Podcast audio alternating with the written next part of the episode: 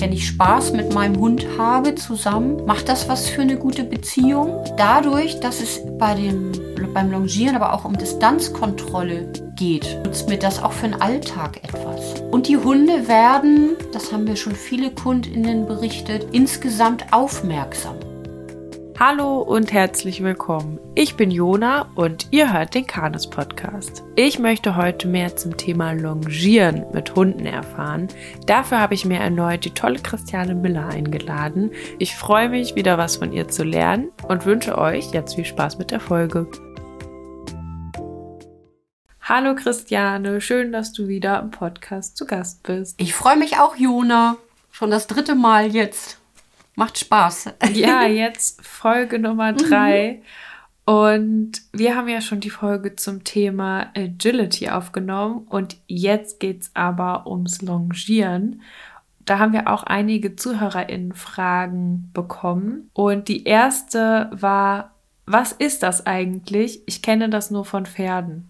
Ja, das ist auch, wenn ich den Leuten bei uns in der Hundeschule sage, lasst uns doch mal longieren oder ich zeige euch mal, was es damit auf sich hat, dann denkt jeder erst an mhm. Pferde. Die Herkunft ging mir damals auch ja, genauso. Ne? So, ja. und, und, ich dachte, da steht einer in der Mitte und, und man muss äh, man hat so eine lange Schnur genau, dran. man hat, eine, man, man hat den Hund an der Longe und, und sagt dem irgendwie, in welchem Tempo er dann um einen rumzugehen hat. Nee, und es, die Herkunft ist auch nicht ganz klar. Also es ähnelt zwar dem Longieren von Pferden, aber man macht das eigentlich ohne Leine, zumindest ziemlich schnell. Mhm. Die, es kommt eher aus dem, aus dem Hütebereich.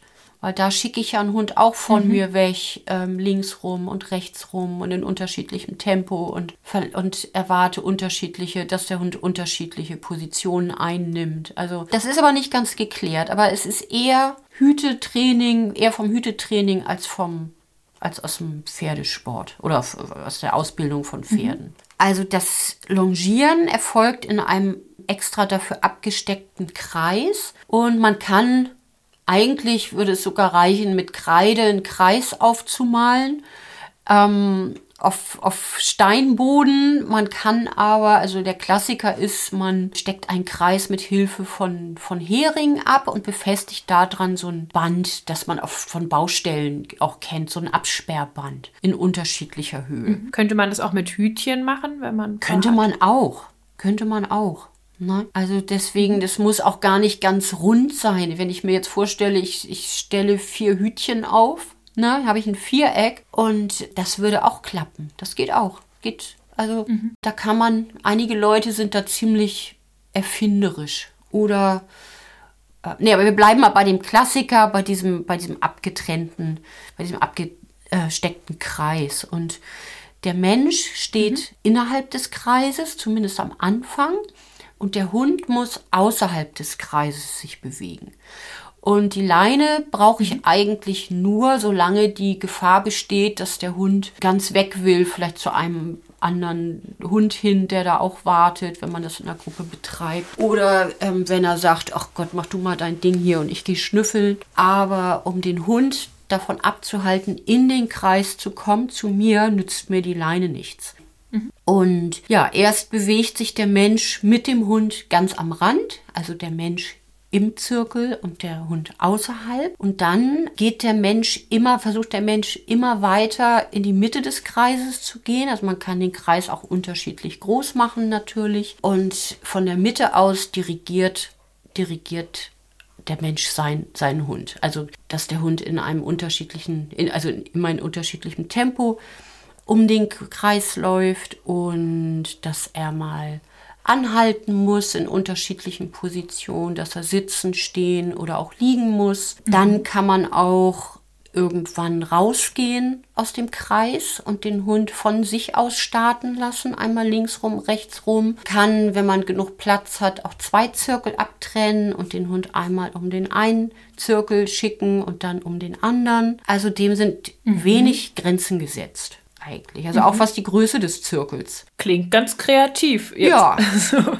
Doch, ist es ja. auch. Also es geht wirklich auch mit einem riesengroßen Zirkel und da fällt einem dann schon auf, dass es wahrscheinlich auch vom, vom, vom, vom Hütetraining kommt, weil äh, so ein Hütehund, mhm. der muss ja auch wahnsinnig weit laufen, um die Schafe zu holen. Und ähm, ja, also ich könnte auch, wenn ich Lust habe, einen riesigen, riesigen Kreis ziehen, irgendwo im Park oder so.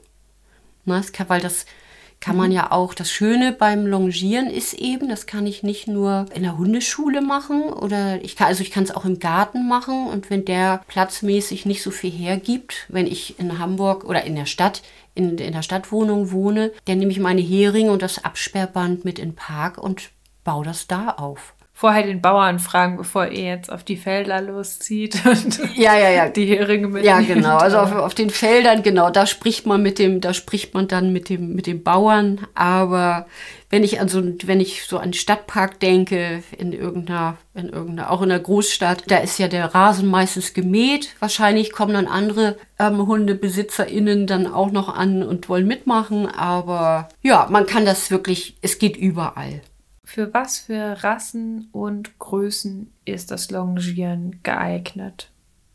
Ja, also das Schöne beim, beim Longieren ist einfach, dass man das wirklich mit jedem Hund machen kann, der Spaß dran hat. Auch, was mir sehr wichtig ist, auch zu betonen, dass man das mit alten Hunden machen kann. Ich finde ja so wichtig, dass die alten Hunde irgendwie nicht nur nicht nur noch einmal um Block geführt werden, sondern dass die eben auch immer noch mal ein bisschen gefordert werden. Und wenn man dann sieht, mit was für leuchtenden Augen die das noch machen, dann ist, weiß man, man hat es richtig gemacht. Ne? Und sie müssen da nicht über Hürden springen. Es sind keine, es sind keine engen Bögen. Also das geht wirklich von bis.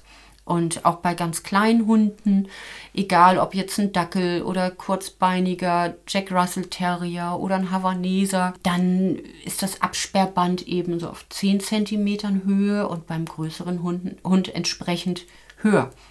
Na? Also Nee, kann man, kann man nicht sagen. Also natürlich gibt es Hunde, denen das keinen Spaß macht. Das habe ich ja nach ein paar Malen rausgefunden. Nicht beim ersten Mal. Da wirken einige Hunde noch ziemlich lustlos, weil sie noch gar nicht wissen, was auf sie zukommt, was es damit eigentlich auf sich hat. So nach drei, vier Malen, drei, vier, fünf Malen weiß ich eigentlich, ob, ob mein Hund da Bock drauf hat. Und ja, und wenn es ihm keinen Spaß macht, also ich kenne auch Menschen, die machen es, weil sie Lust dazu haben. Aber vielen sage ich dann auch, komm, such dir was anderes. Ne? Und es gibt auch Hunde, die zu hektisch werden dabei. Also das ist nicht unbedingt anders als beim Agility. Also stell mir jetzt einen Aussie vor, der sowieso sehr aufgeregt ist, wenn man den da rumlaufen lässt und der dann eh schon damit dadurch gefrustet ist, dass er nicht zu seinem Menschen in den Zirkel hinein darf, kann das auch ungünstig sein. Also man muss sich das bei jedem Hund einfach genau angucken, ob das Sinn macht oder nicht. Das heißt, das kann man nicht nur mit Hütehunden machen, obwohl die gerne Kreise rennen. Ja, genau. Man kann es nicht nur mit Hütehunden machen. Es ist also bei uns, wir haben natürlich sowieso viele Retriever in der, in der Hundeschule. Mit Retrievern kann man das gut machen, mit Schäferhunden, mit, ach wirklich, dem sind überhaupt keine Grenzen gesetzt. Ne? Mit Jagdhunden, die sich gerne bewegen, Hunde, die sowieso gerne von der, von der Rasse her große Kreise drehen. Das sind, da fallen mir jetzt Dobermänner ein, Setter, Münsterländer, die lieben sowas. Ja, also wirklich, man muss es, man muss es ausprobieren.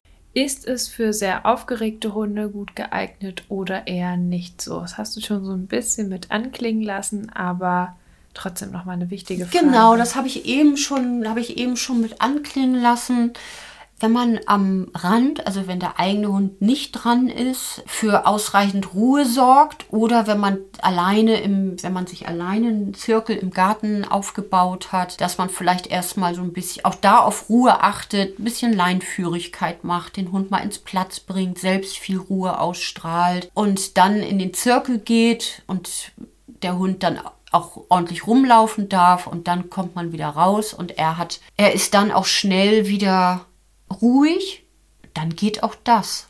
Ne?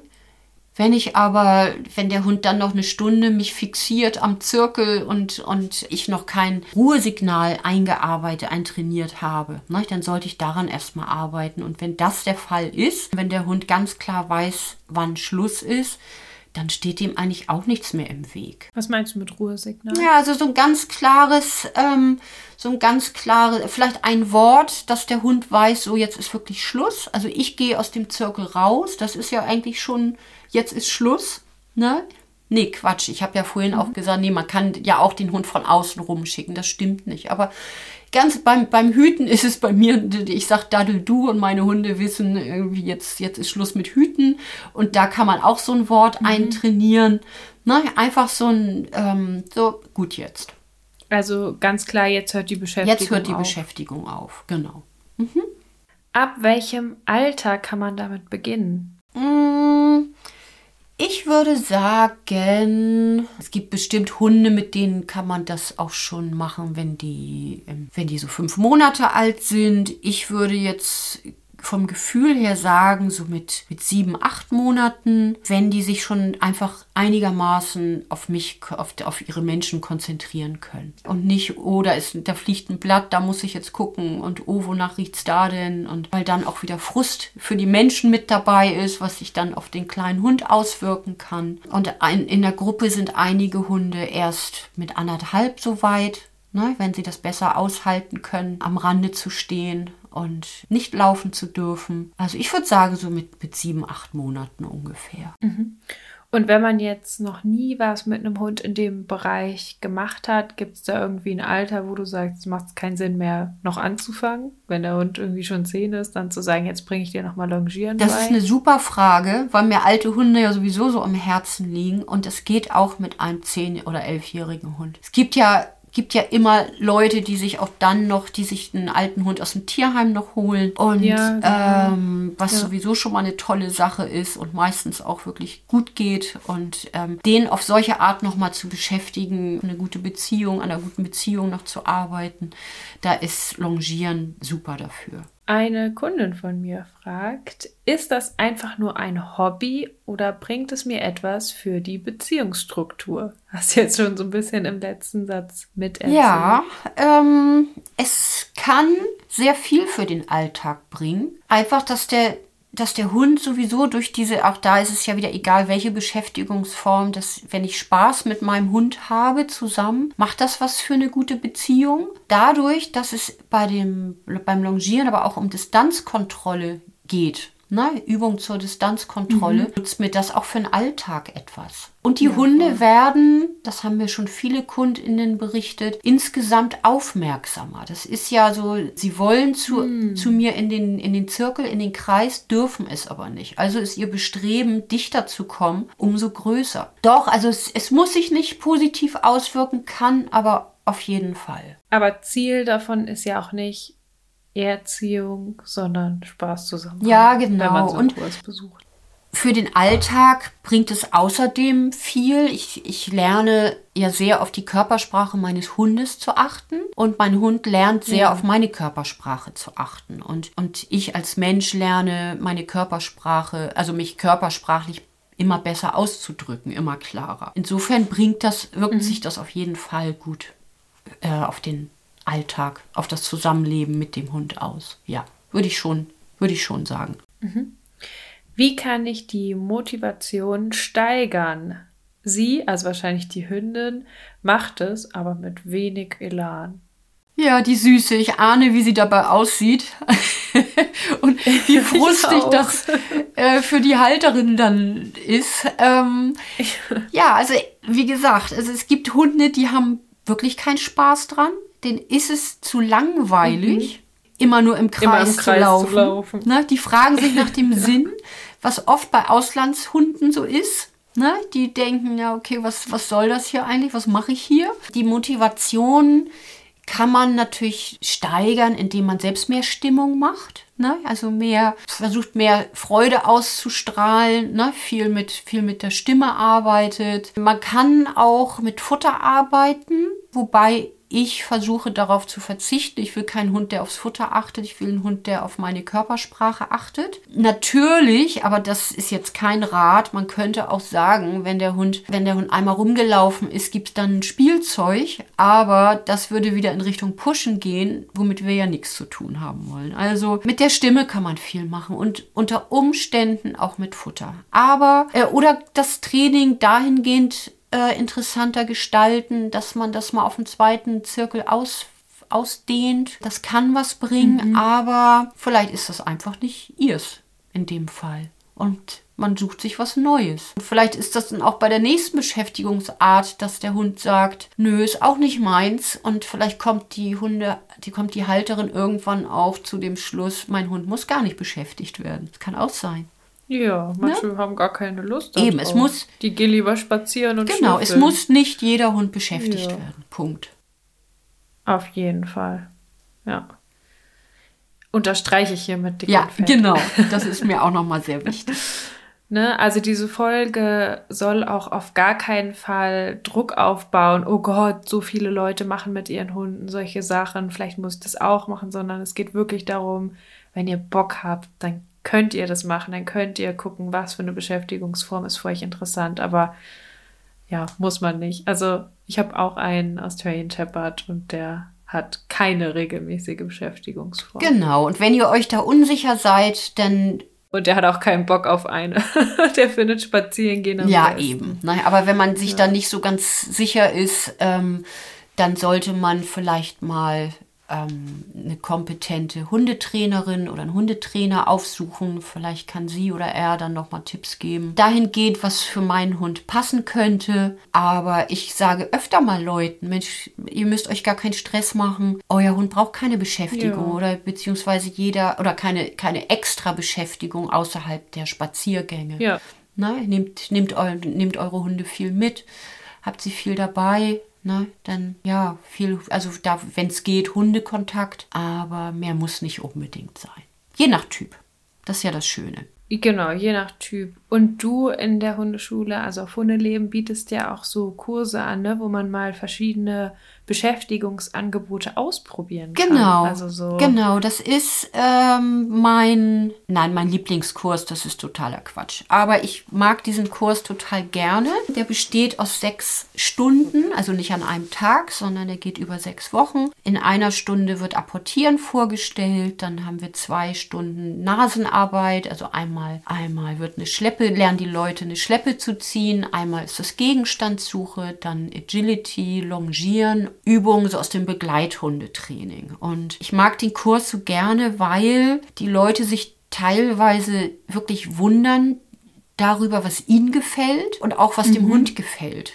Ja. Ich sehe dann natürlich aufgrund meiner Erfahrung sehr viel besser als die, als die HundehalterInnen, was ihrem Hund gefällt. Also einige sagen so nach der ersten Stunde oder die kommen mit ihrem Retriever an und sagen, Mensch, der hat gar keine Lust zu apportieren. Und ich sage, zeig mal. Mhm. Und ähm, dann liegt es einfach nur an den Menschen, die dem Hund das gar nicht klar vermitteln, was, was sie tun sollen, die Hunde. Oder sie bringen, oder die Menschen bringen das nicht mit genug Spaß rüber. Und ja, das ist, das ist toll. Und für jeden oder jede kommt zum Schluss irgendwas dabei raus, was sie dann gerne, was sie doch gerne machen möchten. Also ich glaube, in, ich habe in den ganzen Jahren, ich ich glaube, ich biete diesen Kurs jetzt seit fünf Jahren oder so an. Ich habe dann schon mal vielleicht fünf Leuten gesagt, komm, lass das alles sein. Ne?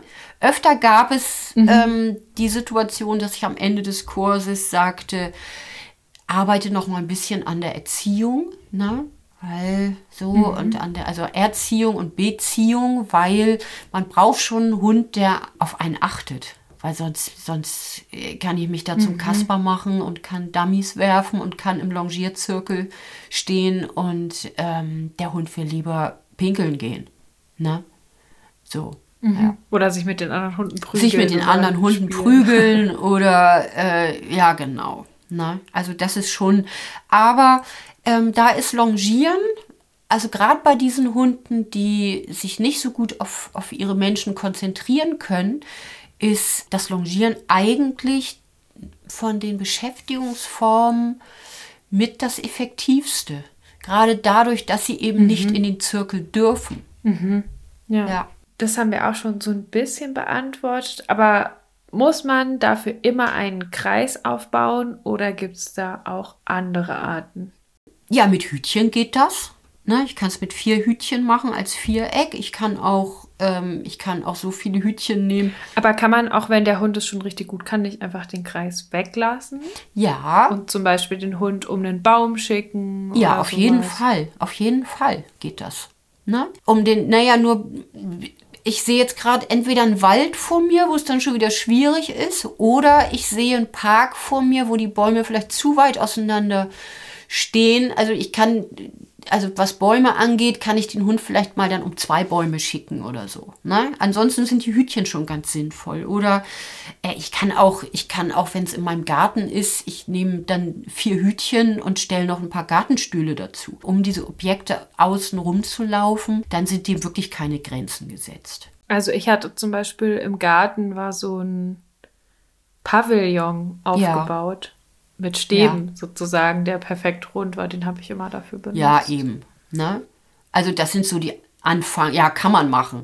Wobei sich das dann irgendwie ziemlich schnell erschöpft. Also gerade beim Hund, der, der wirklich Spaß dran hat, der wird auch irgendwann fragen und ich mich auch, was machen wir jetzt?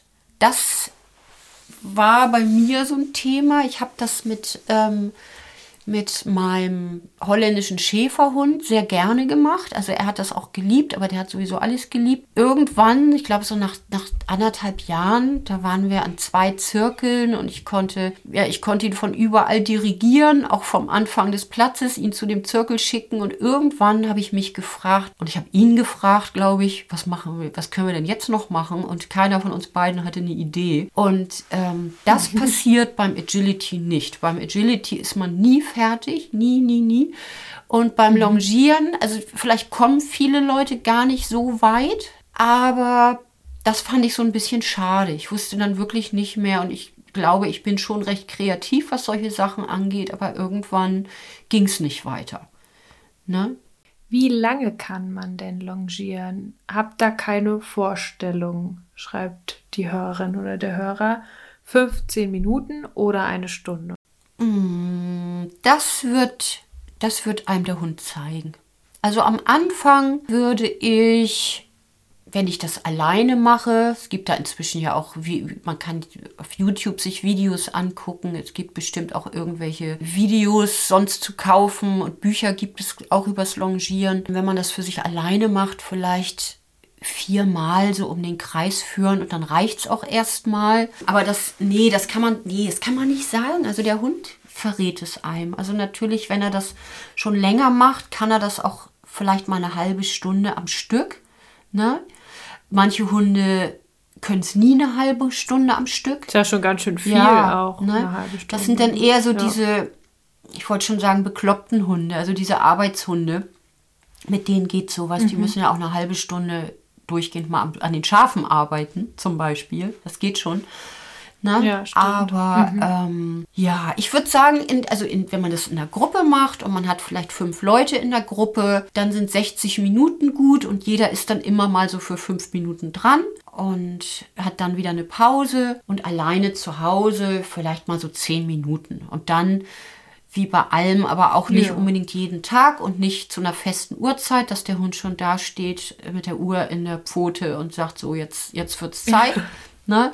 Oder andersrum, dass er dass er sich nicht langweilt, wenn man es jeden Tag macht. Aber auch das gibt der Hund vor. Kann ich's, mache ich es mach fast jeden Tag oder mache ich es mach einmal die Woche? Oder wenn ich das Gefühl habe, mein Hund langweilt sich, ich möchte es aber weitermachen, dann mache ich mal einen Monat Pause. Das muss man einfach ausprobieren. Und es ist auch von der Tagesform abhängig. Auch wir kennen das ja auch von uns, dass wir uns nicht jeden Tag gleich konzentrieren können. Mhm. Ja, wie fängt man das Ganze denn an? Und da so ein bisschen zusammenhängt mit, fängt man an, auch am Anfang Kekse zu füttern oder wirklich rein körpersprachlich? Ich habe das Gefühl, da gibt es so ein bisschen zwei Lager. Die einen fangen es an zu keksen, dass der Hund erstmal versteht, dass es gut ist, wenn er da bleibt und wo die Position ist. Und ansonsten wird rein körpersprachlich aufgebaut. Das heißt, die Menschen lernen wahrscheinlich eine bestimmte Körperhaltung und der Hund muss dann verstehen, was der Mensch da meint. Genau. Es gibt ja diesen, diesen eigentlich ne, diesen alten Spruch, der aber so oft zutrifft, viele, viele Wege führen nach Rom und so ist es da auch in dem Fall.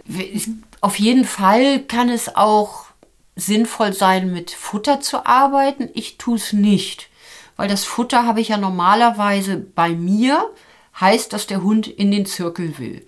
Und ähm, wenn, er, wenn er auch so geierig ist nach Futter, dann nimmt er mich als Menschen viel zu wenig wahr, ne? weil es um das Futter geht. Mhm.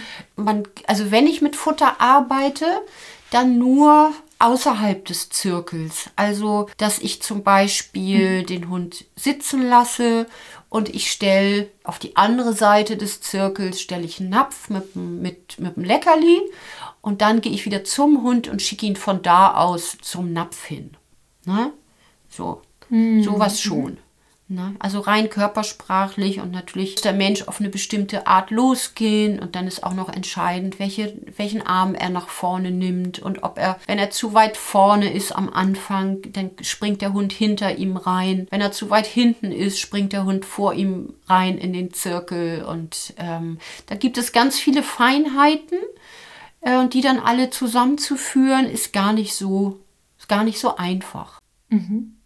Macht es dann auch Sinn, erstmal ohne Hund zu üben? Also so diese Körperhaltung am Anfang am Zirkel zu machen, bevor man den Hund mit dazu nimmt? Nein, finde ich nicht. Auch da gibt es vielleicht Leute, die das anders sehen, aber es, also das Schwierige ist eher, den Hund mitzunehmen und deswegen, also gar nicht die, die gar nicht die Körperhaltung jetzt an sich, sondern ähm, wann stehe ich wie in Bezug auf meinen Hund. Ne? So, mhm. deswegen, nee, ja. nee, also mhm. das macht man von Anfang an mit dem Hund dabei. Wie wichtig ist da der Blick? Also wo sollte der Blick dann hingehen und welche Rolle spielt ähm, der? Mein Blick geht nicht zum Hund, sondern ich gucke dahin, wo der Hund hingehen soll. Also immer ungefähr einen Meter vor ihm. Mhm. Dann nehme ich natürlich trotzdem aus dem Augenwinkel heraus wahr, ähm, wo er sich befindet. Ne? Und ich sehe auch, ob er vielleicht, äh, an, ob er irgendwie das Bestreben zeigt, reinzukommen zu mir aber ich gucke immer dahin, wo er hingehen soll. Also zumindest am Anfang. Mhm. Und hat man währenddessen die ganze Zeit den Arm oben, damit der Arm sozusagen führt? Oder wie kann man sich das vorstellen? Ich versuche so ein bisschen so, das so ein bisschen bildlicher zu machen mit unserer HörerInnen, dass sich vorstellen können, wie das aussieht. Vielleicht kannst ja. du das ja so nochmal so ein bisschen also, beschreiben, die Körper. Ja, ich, ich versuche das mal. Also wichtig ist, wir reden ja von den Hunden, die jetzt, äh, die das noch nie oder selten gemacht haben. Da ist man wirklich auf gleicher Höhe des Hundes und versucht den erstmal mit, mit Worten dazu zu kriegen, loszugehen, also ihn zu animieren. Und dabei nimmt man, also wenn der Hund auf der linken Seite ist, also so mache ich es, ne? also wenn der Hund auf der linken Seite ist, nehme ich den rechten Arm nach vorne.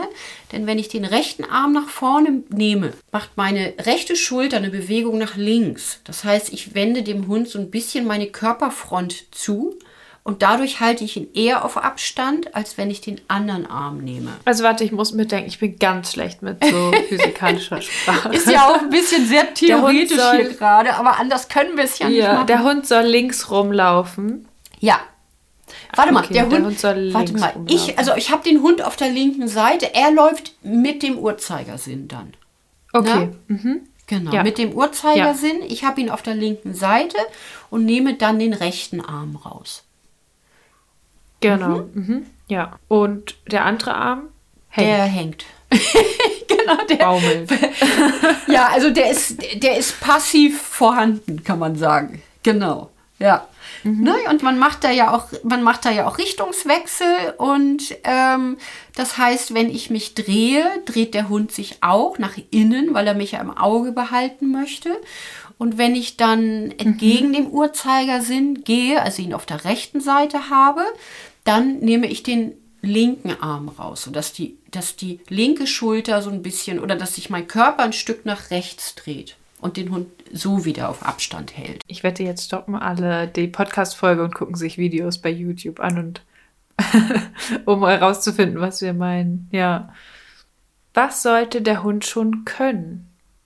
Äh, nix. Es sei denn, es sei denn, wie immer, wenn ich das, äh, wenn ich in einer Gruppe longiere, sollte er Ruhe halten können. Und aber auch wenn es, wenn es ihm noch nicht gelingt, sich großartig auf mich zu konzentrieren, entweder typbedingt oder vom Alter her oder so, ist das eben dadurch, dass er nicht in den Zirkel zu mir darf äh, und ich erstmal die Leine benutzen kann, ist das eine wunderbare Art, um ihn, um ihn fokussierter zu kriegen. Also ich finde, dabei muss ein Hund nichts können, wenn man das alleine macht. Das ist ja auch mhm. wieder das Gute.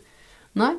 Geht mit jedem, ja, geht, da komme ich auch wieder auf die Auslandshunde zu sprechen. Die müssen, ne, der muss weder Sitz noch Platz noch bei Fuß gehen können irgendwie. Ich kann gleich mit meinem Auslandshund, wenn er denn Lust hat und wenn ich ihn damit nicht überfordere, das ist natürlich Grundvoraussetzung, kann ich das, kann ich gleich mhm. damit beginnen. Und die sind natürlich sowieso super äh, im Lesen der Körpersprache des Menschen. Mhm. Braucht man einen Kurs oder kann man das auch alleine erarbeiten, zum Beispiel mit Buch oder Online-Kurs? Ja, so? das geht. Es hängt natürlich auch wie immer, wie, wie alles vom eigenen Talent ab. Nein, also es ist schon ganz gut, äh, spätestens wenn es nicht so gut funktioniert, dass man mal jemand äh, mit, mit äh, jemand, der erfahrener ist, drauf gucken lässt, woran es liegen könnte. Nein, aber ich würde immer sagen, guckt euch, guckt auch bei YouTube was an oder kauft oder und kauft euch ein Buch und, und startet. Und das ist relativ, ich finde es relativ einfach zu erlernen. Ja. ja. Wie schaffe ich es, Distanz zum Hund aufzubauen? Äh, erstmal, indem ich meinem Hund genug Zeit gebe zu lernen, dass er diesen, dass er dieses Band, ist es ja meistens, als Grenze zu akzeptieren hat. Ne? So. Und dann ähm, gehe ich wirklich mit ganz viel Fingerspitzengefühl zentimeterweise immer weiter in die Mitte des Kreises. Und das, da fehlt eben dieses, äh, das, ähm, da ist eben dieses Fingerspitzengefühl entscheidend. Ne? Und, eine gute Körpersprache, also welchen Arm ich dann rausnehme und ob ich eben zu weit vorne bin oder zu weit hinten, wo ich auch wieder darauf komme, irgendwie, dass vielleicht dann mal jemand drauf guckt und mir Tipps gibt. Aber vielleicht gibt es die auch. Ja, manches, manchmal ist ja auch einfach so eine Schulter, die weiter nach vorne steht oder der Blick, irgendwas, mhm. was man gar nicht so sieht, was immer so blockiert. Das hat man ja auch in anderen Bereichen häufig, dass man es gar nicht so merkt, weil man es immer macht. Genau. Vielleicht kann es ja dabei auch mal helfen, sich selber zu filmen, ja, oder? Genau. wenn man grundsätzlich ein gutes Auge hat, aber nicht sieht, dass man immer wieder mit der Schulter nach vorne kommt und eigentlich da den Raum wegnimmt. Genau, das ist auch eine gute Möglichkeit. Ja. Mhm. Das heißt, zusammenfassend kann man sagen, mit Fingerspitzengefühl und mit Geduld kann man die Distanz aufbauen. Ja, oder? genau. Und natürlich gibt es Hundetypen, die kann man, also den fällt es nicht so schwer, auf Distanz geführt zu werden wie wie andere. Ne? Aber man kann es mit jedem Hund, man kann es mit jedem Hund bekommen. Also zumindest äh, bis in die Mitte, bis in die Mitte des Zirkels gehen zu können. Wobei auch da natürlich wieder die Größe des Zirkels entscheidend ist. Ne? Wenn ich jetzt so einen Riesenkreis habe, es gibt vielleicht Hunde, denen ist das dann wirklich irgendwann zu weit, ne? zu groß die Distanz. Ähm, da muss man auch mit der Größe des, mit, mit, mit, dieser, mit der Größe des Kreises arbeiten. Wie sollte ein gutes, effektives Training aufgebaut sein? Der, also der Hund sollte auf keinen Fall überfordert werden. Das heißt, wenn ich ihm anmerke, dass er überdreht, wenn ich ihm anmerke, dass er keine Lust mehr hat, dann ist es ein Zeichen von Überforderung. Dann höre ich sofort auf. Also ich sehe zu, dass ich nochmal mit, mit was für den Hund Positivem abschließe, mit so einem kleinen Erfolg und höre dann aber auf. Für mich ist ein Lob am Ende auch wichtig. Während ich, während ich im, im Zirkel stehe, Vorsicht, bin ich vorsichtig mit Lob, weil das kann zur Folge haben, dass der Hund reinspringt zu mir. Aber auch das muss man ausprobieren. Ja, und richtiges, also gutes Training. In der Gruppe sieht auch da wieder so aus, dass mein Hund zwar aufdrehen kann, wenn er dran ist, aber wenn er zuguckt, dass er dann auch, dass er dann nicht stört. Muss man davor irgendwie den Hund ein bisschen warm machen oder Nein, sowas? Dabei wirklich gar nicht, weil ähm, der startet jetzt nicht aus dem Platz im vollen Galopp, sondern eigentlich, naja, nee, nachher gibt es jede gibt es jedes Tempo, Schritttempo, Trab und auch, und auch das die Rennen. Aber wenn man damit beginnt, ist es eigentlich so ein Gehen und Traben mal. Und auch wenn ich jetzt, äh, wenn mein Hund um den großen Zirkel herum rennt, das ist körperlich wirklich nicht belastend. Dadurch, dass er nicht springt und es keine engen Wendungen gibt. Das ist ja alles so ganz dezent. Kann es beim Üben für den Freilauf helfen? Ähm, das also vielleicht auch sowas wie, wenn ein Hund nicht von der Leine gemacht werden darf? Oder wie verstehst du die Frage? Oder fürs Radius? Ich habe das vorhin, ich habe das vorhin eigentlich schon beantwortet in dieser Frage, ob sich das auch positiv auf den Alltag auswirken kann. Ne? Und wenn ich das Gefühl habe, dass mein Hund mich mehr wahrnimmt im Alltag, dann kann es natürlich auch sein, dass ich ihn eher von alleine loslassen kann wieder. Ne? Aber Longieren ist kein Ersatz für Erziehung. Also es kann sich positiv auswirken, aber das alleine wird nicht reichen. Auf jeden Fall, äh, wenn ich einen Hund habe, den ich, den, den ich an der Leine führen muss, weil er jachtlich zu stark motiviert ist oder ähm, der sich mit anderen Hunden nicht versteht, da kann ich ihn zumindest dann im, irgendwo vielleicht mal rennen lassen, wenn er wirklich wenn er gelernt hat, nur um diesen Zirkel zu rennen und nicht irgendwie zu sehr im Außen zu sein. Das geht schon. Ist es schwieriger als Agility? Die Kommandos werden ja von der Ferne abgerufen, oder? Es ist viel leichter als Agility. Viel, viel, viel, viel. Für den leichter. Hund oder für den Menschen? Äh, für, für, beide. beide. Also beim Agility muss der Hund viel mehr Hörzeichen kennen. Ich denke mal, wenn man jetzt so zwei Jahre longiert und das auch wirklich eifrig und, und begabt und, und der Hund hat Spaß dran, dann vielleicht werden einige protestieren, aber würde ich jetzt so sagen, dann hat sich das so ein bisschen erschöpft. Was nicht heißt, dass man es nicht immer mal wieder hervorholt. Ne? Das meine ich damit gar nicht. Aber so, was man mhm. an Neuem dann machen kann. Aber darum geht es ja auch gar nicht immer. Ja, ja, aber nein, Agility ist definitiv anspruchsvoller als Longieren. Ja. Warum bauen manche TrainerInnen das Longieren mit einem Futterbeutel auf? Weiß ich nicht. das weiß ich nicht, weil das ist ja, ja, das kommt dann auch wieder, äh, hängt davon ab, wo der Futterbeutel dann ist. Das müsste vielleicht äh, noch näher definiert werden. Also wenn der Futterbeutel. Also unter Futterbeutel stelle ich mir immer vor, dass man den. Ja, ja, eben, genau. So. Und dann äh, ne? kann es auch beim Futterbeutel in Richtung Hochpushen gehen, wenn ich den werfe. Das ist eine Geschichte. Dann soll er mir ja den Futterbeutel bringen. Das heißt, wenn der, wenn der Beutel geworfen wird und der Hund bringt mir den bringt mir den Futterbeutel zurück, dann muss ich auch ganz schnell an den Rand des Zirkels gehen, damit er nicht reinspringt. Also deswegen, mhm. ich weiß es nicht. Vielleicht wird er Vielleicht wird es auch so benutzt, wie ich das vorhin meinte, mit dem Napf, in den ich mal Leckerli lege, dass der Hund um den halben Kreis geschickt wird, um da das Leckerli zu nehmen und da stattdessen dann den Futterbeutel nimmt. Aber trotzdem setzt es ja immer voraus, dass ich dann an den Rand schnell laufe, damit mein Hund mir den geben kann. Ja, das waren auch schon die Fragen zum Thema Longieren. Ist heute ein bisschen kürzere, knackigere Folge, aber auch dieser Beschäftigungsform wollten wir eine ganze Folge widmen. Vielen, vielen Dank für deine Antworten zu dem Thema. Sehr gerne. Und es waren doch auch ganz nette Fragen dabei, oder? Also für mich war es auch sehr, sehr spannend. Waren gute Fragen dabei, auf jeden Fall. Und ähm, ich kann wirklich nur ich kann wirklich nur jedem empfehlen, es einfach mal auszuprobieren. Gerade weil es so leicht herzustellen ist oder so zu basteln ist, dieser Kreis. Und ist eine gute Form der Beschäftigung. Und vergesst eure alten Hunde dabei nicht. Ja. Vielen, vielen Dank, Christian. Sehr gerne, Jona. Ich hoffe, du hast noch einen schönen Abend. Das wünsche ich dir auch. Und wir hören uns. Auf jeden Fall. Vielleicht komme ich mal auf Hundeleben vorbei. Unbedingt. Mach das gerne. Tschüss. Mach's gut. Ciao.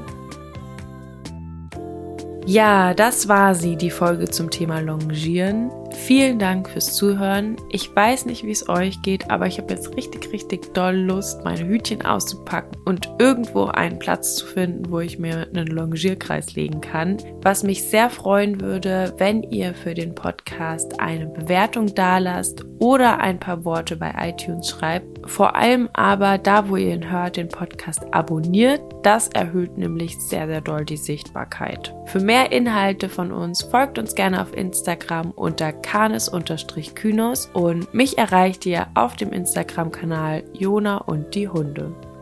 Unter canis-kynos.de findet ihr alle Informationen über offene Veranstaltungen, online wie offline, das Canis-Studium, Hundewanderung, die Therapiehunde bzw. Pet Dogs Ausbildung und die Mantrailing-TrainerInnen-Ausbildung. Und jetzt wünsche ich euch und euren Hunden einen nicht allzu stressigen Dezember und falls ihr Weihnachten oder Chanukka feiert, schöne Feiertage. Bis dahin, tschüss!